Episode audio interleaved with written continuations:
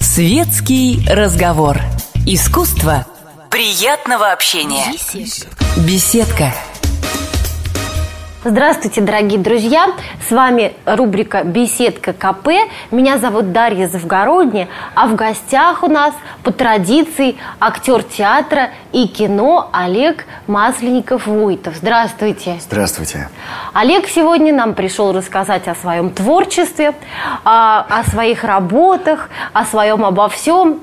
А я потому что посмотрела, естественно, сразу же, э, кто у нас такой Олег и кто, где он играл. Играл он колоссальный огромное количество ролей, но э, всегда, когда видишь талантливого артиста и представляешь его э, актером театра и кино, все время хочется сказать актер театра и сериалов. Так получается, что очень хорошие артисты они э, по совместительству играют в театре и в телевизионных картинах.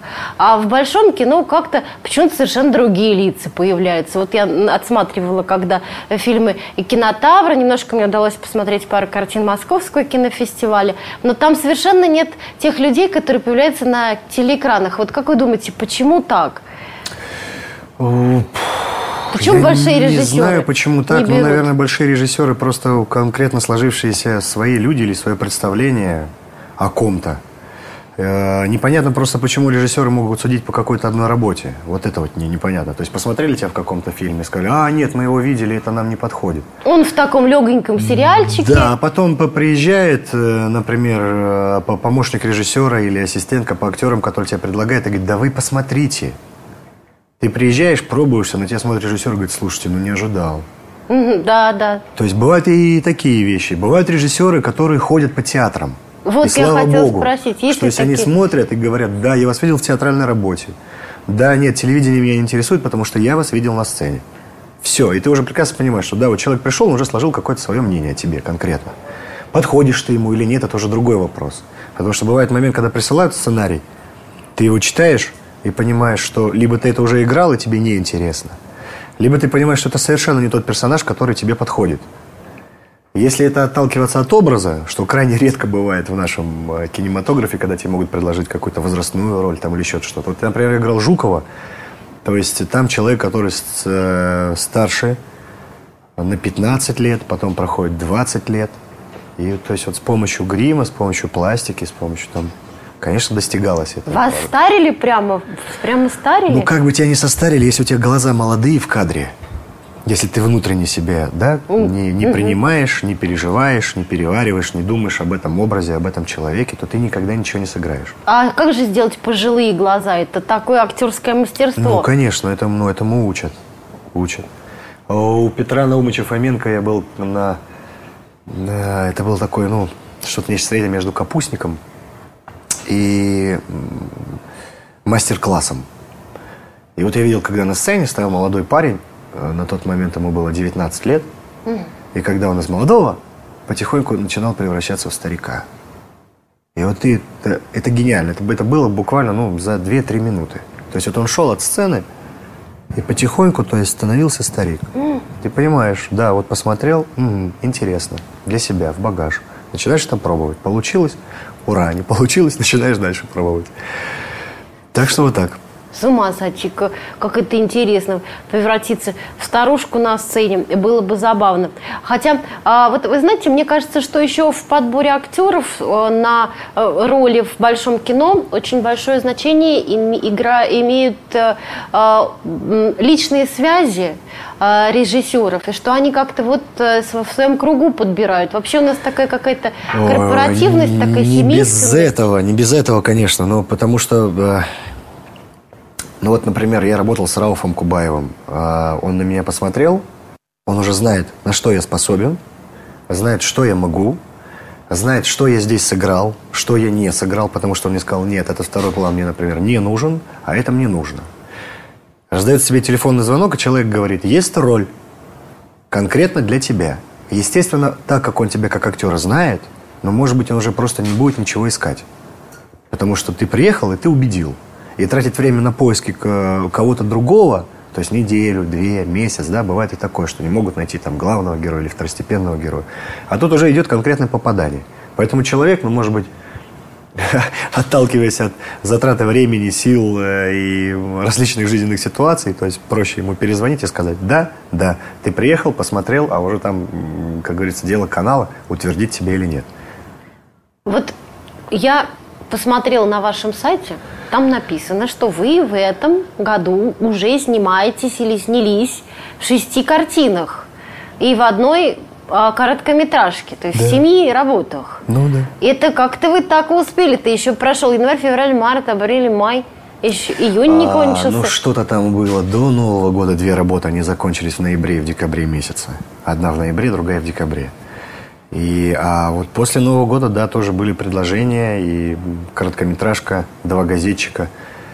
Э, это была первая работа, скажем так, молодого одаренного режиссера – который позвонил, сказал, мне нужна помощь. Сказал, Хорошо, не вопрос. Помощь так помощь. Я прочитал сценарий, мне стало это интересно. Я приехал, мы стали искать этот образ, поговорили с ним, обсудили, что за человек, как что это будет. И вот сейчас вот они поехали, я, насколько знаю, по-моему, то ли на Канский фестиваль его выставили. И потом еще куда-то будет его выставлять. Ну, интересная для себя работа была. А какая вам работа больше всего понравилась? Видимо, это, про которую вы сказали. Ну, э, работы, к каждой работе нужно относиться честно. Даже если у тебя какая-то проходящая, незаметная роль, ты все равно должен ее сыграть так, что должен сказать «да». Вот, казалось бы, две фразы, а все равно запомнился. Чтобы не было мучительно больно. Больно, да. Фаина Яковлевна Раневская сказала такую хорошую штуку, гениальную, как мне кажется, что плохое кино – это плевок в вечность.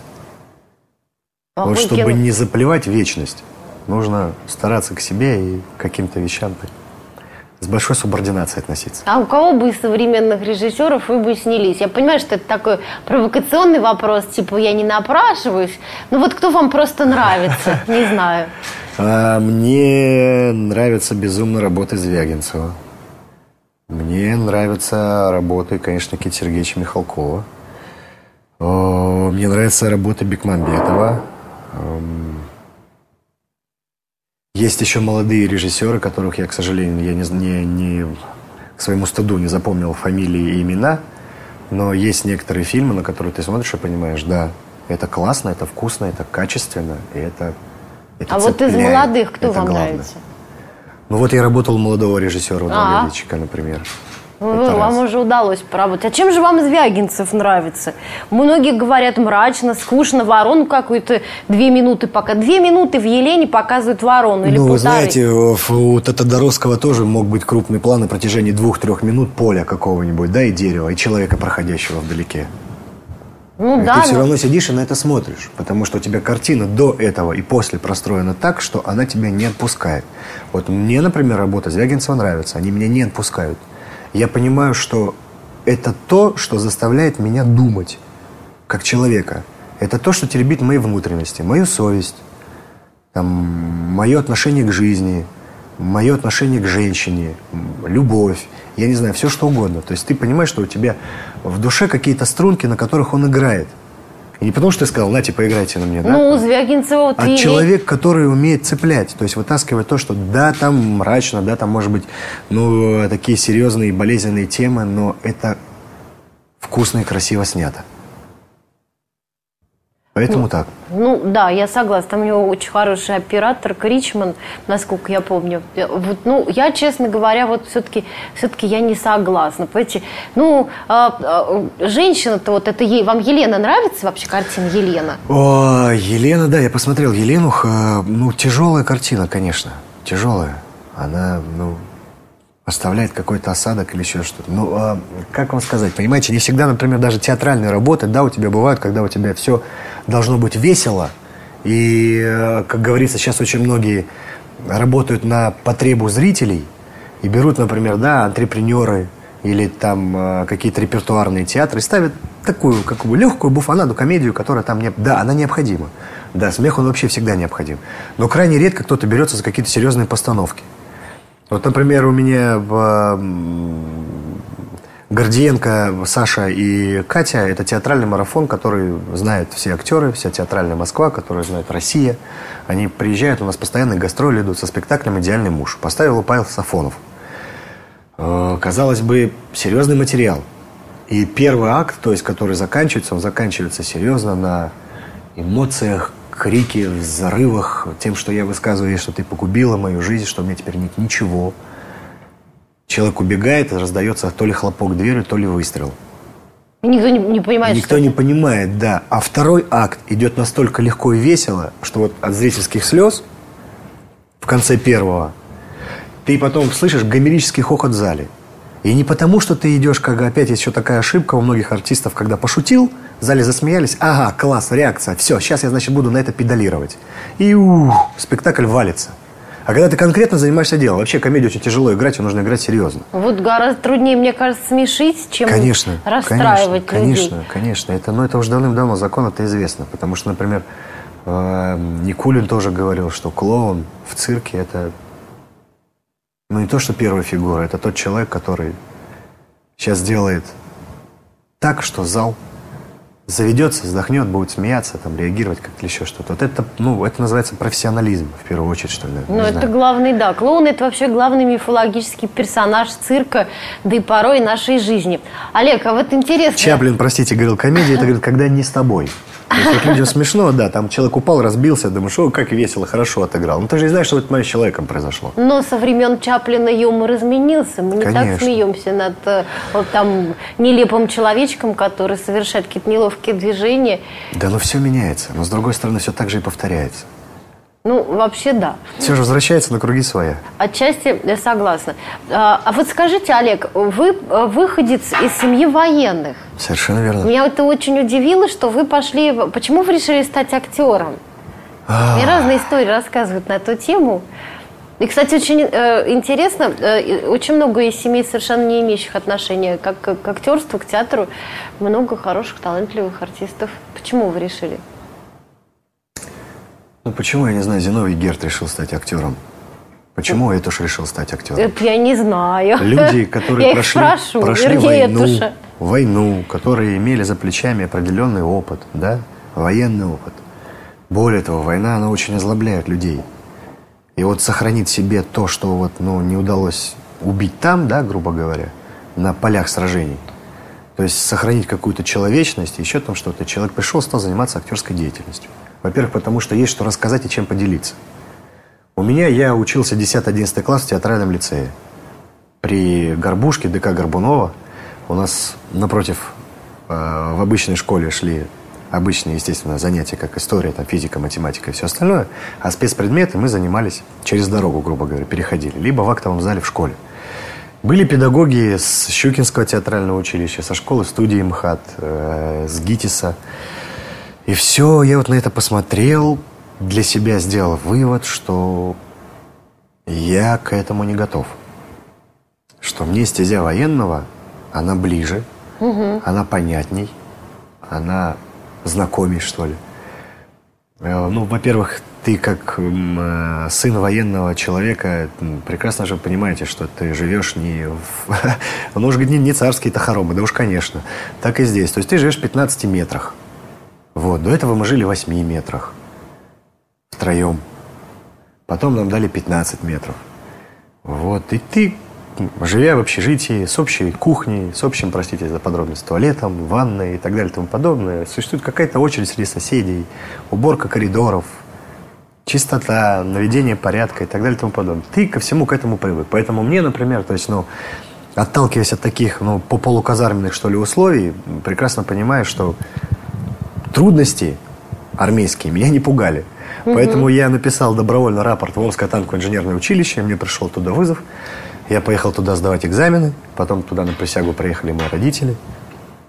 И я стал танкистом. Год и два месяца провел там, потом там в дальнейшем подписывается контракт о прохождении дальнейшей службы. И вот тут вот я задумался тоже. Потому что я как отдушину, что ли, такую для себя нашел, я сделал вокально-инструментальный ансамбль из ребят. То есть мы как-то так есть- сошлись все вместе. Играешь, да, играю, играешь, да, играю, поешь, да, пою, играешь, да, играю. Я не играю, говорю, ну, пою. Ну, давайте, ну, попробуем. Попробовали, у нас сложился ансамбль. Пятый курс у нас выпустил. Досрочно нам э, вручили инструменты до выпуска. Сказали, ребята, дерзайте, все, спасибо, пока. Развернулись, ребята и ушли. Ну, через там две недели они уже были офицерами. А мы стали продолжать, то есть, это дело. Ну, вот такие желторотики, вроде бы как бы как-никак. И вот То есть был... вы в танк, то в танке покатаете? То в танке, то, то, то, то с гитарой, да, и из этой серии. И вот мы э, в актовом зале собрались, нам э, было, скажем так, военно-партийное задание, что нужно сделать то-то, то-то, то-то, то-то. Мы сделали, у нас был конкурс какой-то песни, соревнований между училищами, и мы заняли, не, сами того не ожидая, первое место. И вот потом уже, когда какие-то концерты или там еще какие-то выступления, ты выходишь на сцену, и человек, который один раз был на сцене, и вот ощутил этот момент, когда зал тебя слушает. А, когда вы подсели ты, на... Да, и вот это если ты этого один раз, это как, ну я не знаю, как у культуриста железа, как, ну это, это наркотик в хорошем смысле этого слова. То есть ты прекрасно понимаешь, что...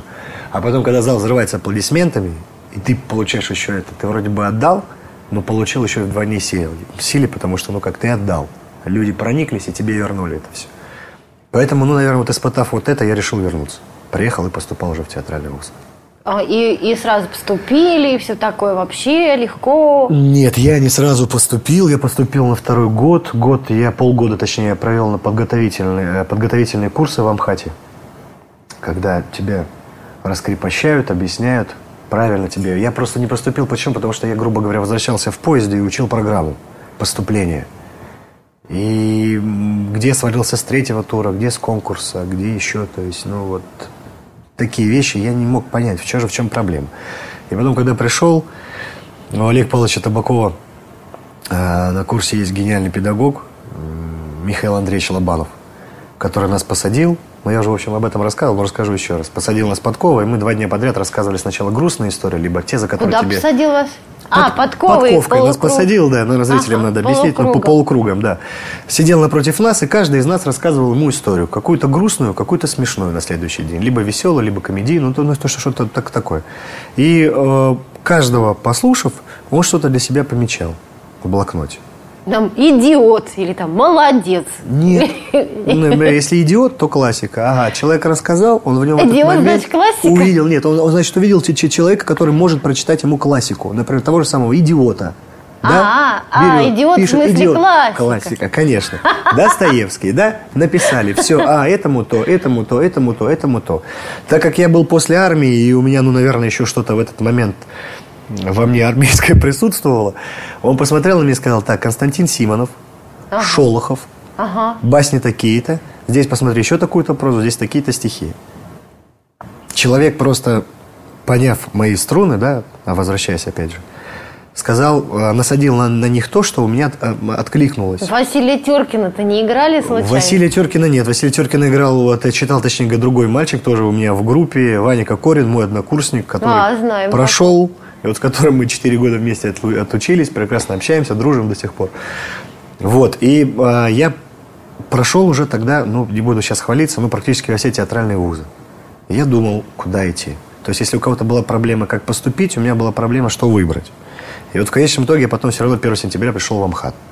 То есть, уже это стало родным, близким. И, естественно, терять эти стены, этих людей, которые мне преподавали, не захотелось.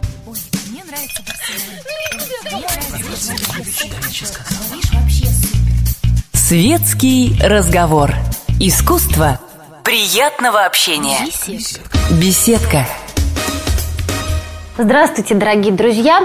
С вами рубрика «Беседка КП».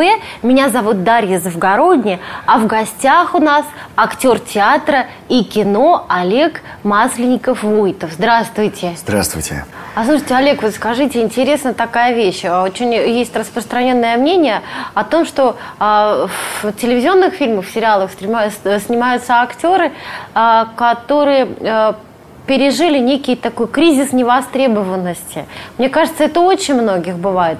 А у вас такое было? Ах, вот я не, не, не большого кино в, там, в стране, оно не очень развито, прям так скажем. Оно не то чтобы есть. А, то есть фактически, ну, Голливуда-то нет у нас. Да у нас и, даже Болливуда нет. И Болливуда у нас нету. И ничего у нас И вот у человека начинаются вот эти метания. А не, не следовало ли мне остаться танкистом? Потому что сейчас бы я ж полковником был там в танке-то. Ну, в общем-то, да. А, вы знаете, у каждого человека возникает такой момент, когда тем ли я занимаюсь. У каждого. В жизни есть момент, когда...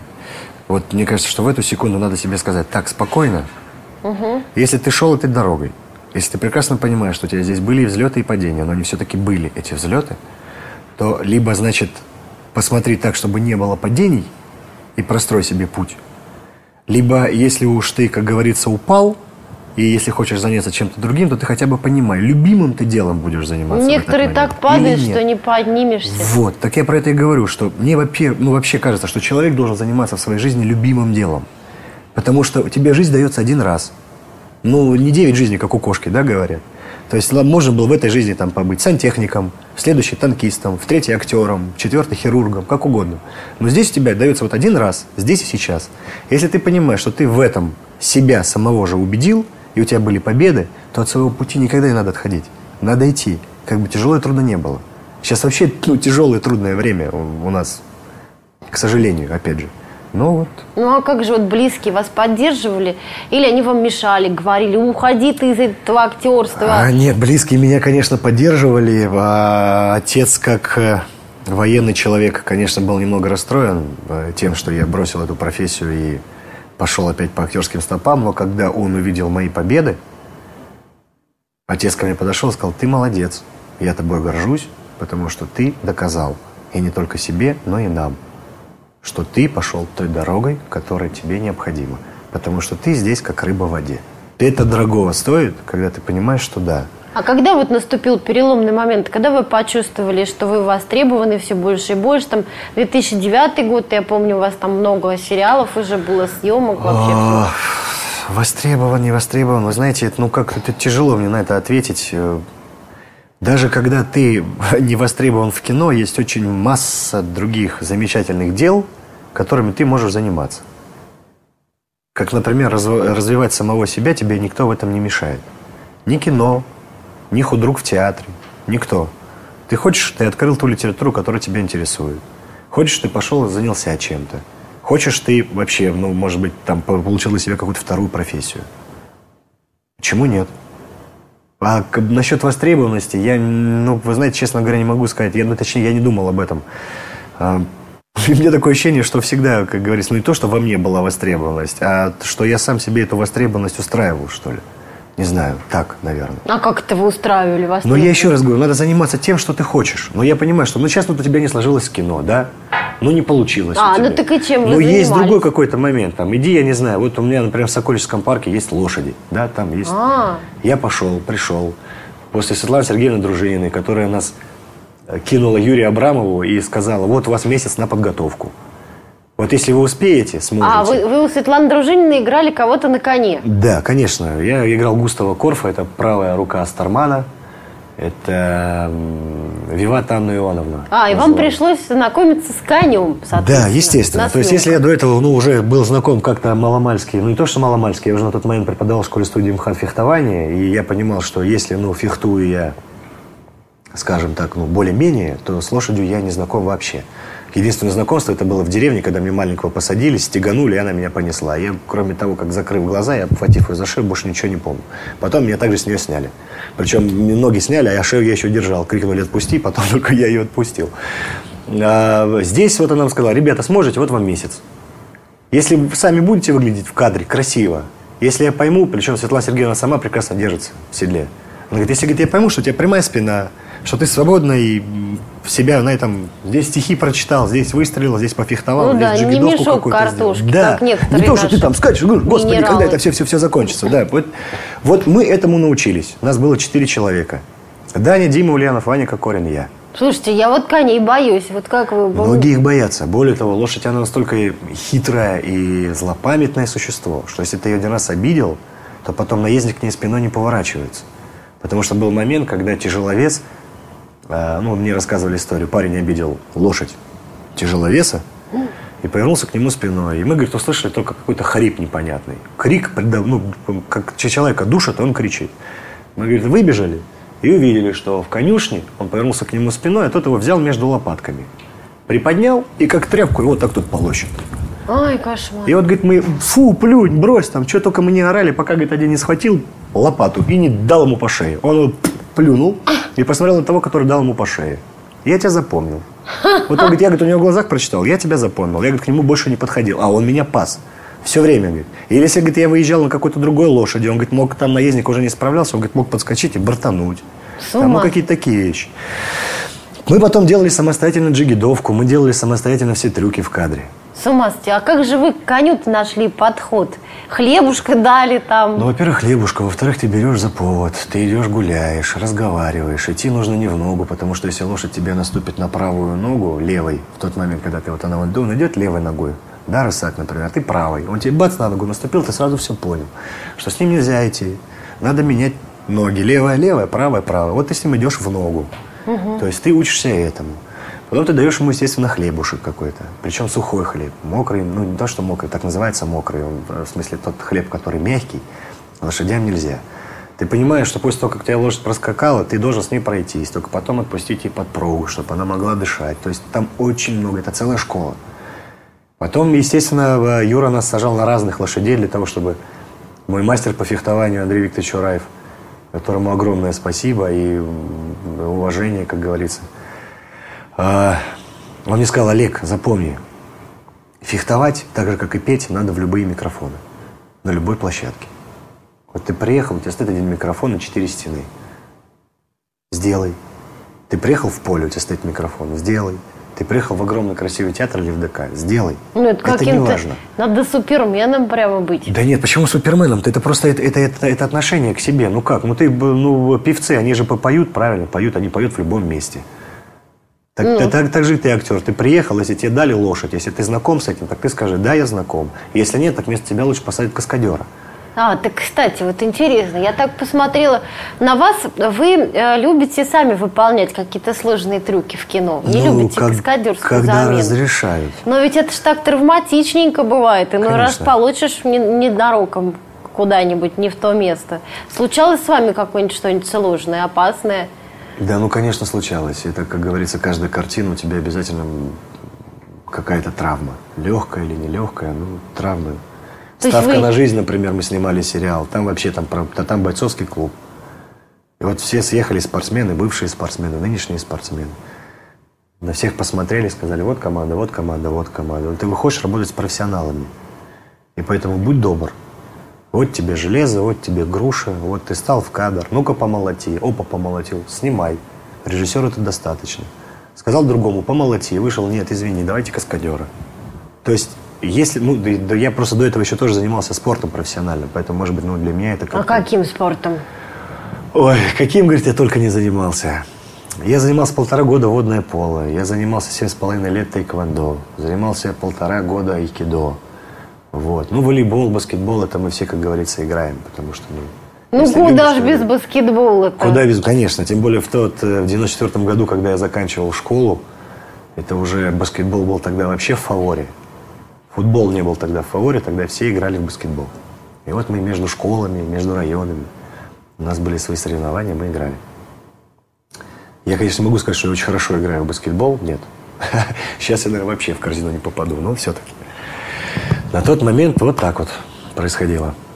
Ну и, и как же, э, э, то есть вас чаще всего выбирают э, в качестве и актера, и вы выполняете сами, сами трюки. Ну, свои. я опять же говорю, если это какая-то драка там или еще там что-то, да, ты можешь это сделать сам. Если это проезд на автомобиле или полицейский разворот, да, ты это можешь сделать сам. Если тебе там надо пронестись на скорости и при- притормозить перед человеком, да, ты тоже это можешь сделать сам. Но Вы можете тебе это сделать сами. Да, но если ты вылетаешь на машине, ты тоже это можешь сделать.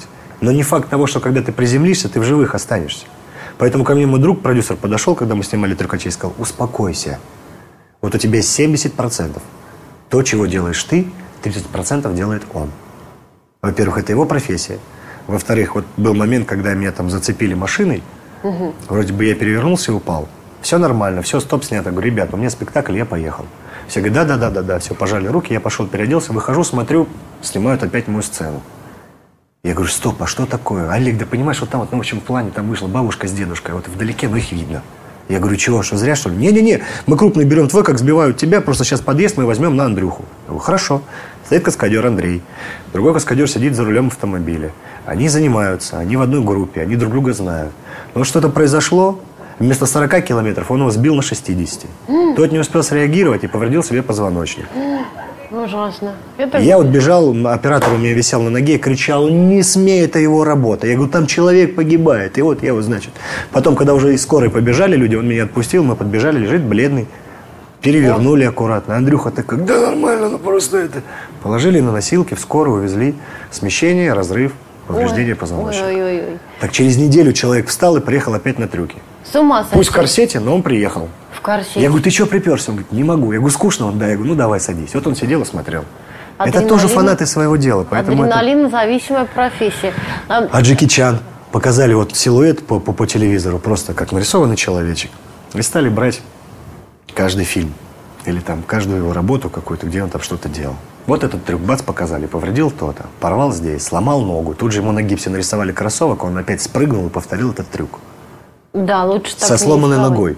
Лучше так не рисковать. Ну, ну, Олег у нас тоже сегодня, он мне перед съемками просто рассказал, как ему тоже повредили руку, э, куда-то его там бросали, да, на съемку. Да, был момент. был. Вас бросали... Руки, ноги, ну там, ну это, это нормально, ты просто на это не обращаешь внимания. Ну ты же сам на это идешь. Ты же прекрасно понимаешь, что сейчас может быть больно. Ну, хорошо. Это, это конечно, э, лучше, лучше не надо, чтобы было больно. Лучше, чтобы было нормально. У нас сегодня в гостях вот такой Все вот живыми, здоровыми и без травм. Да, это я согласен. потрясающий совершенно Бэтмен, а, Олег Ну ладно. э, М- Масленников-Войтов. Бэтмен. И мы, дорогие друзья, на этой оптимистической ноте заканчиваем. С вами была беседка КП. Я Дарья Завгородняя. Горячий кофе, светский разговор, интересные персоны, хорошая компания, беседка, уютное место для душевного разговора.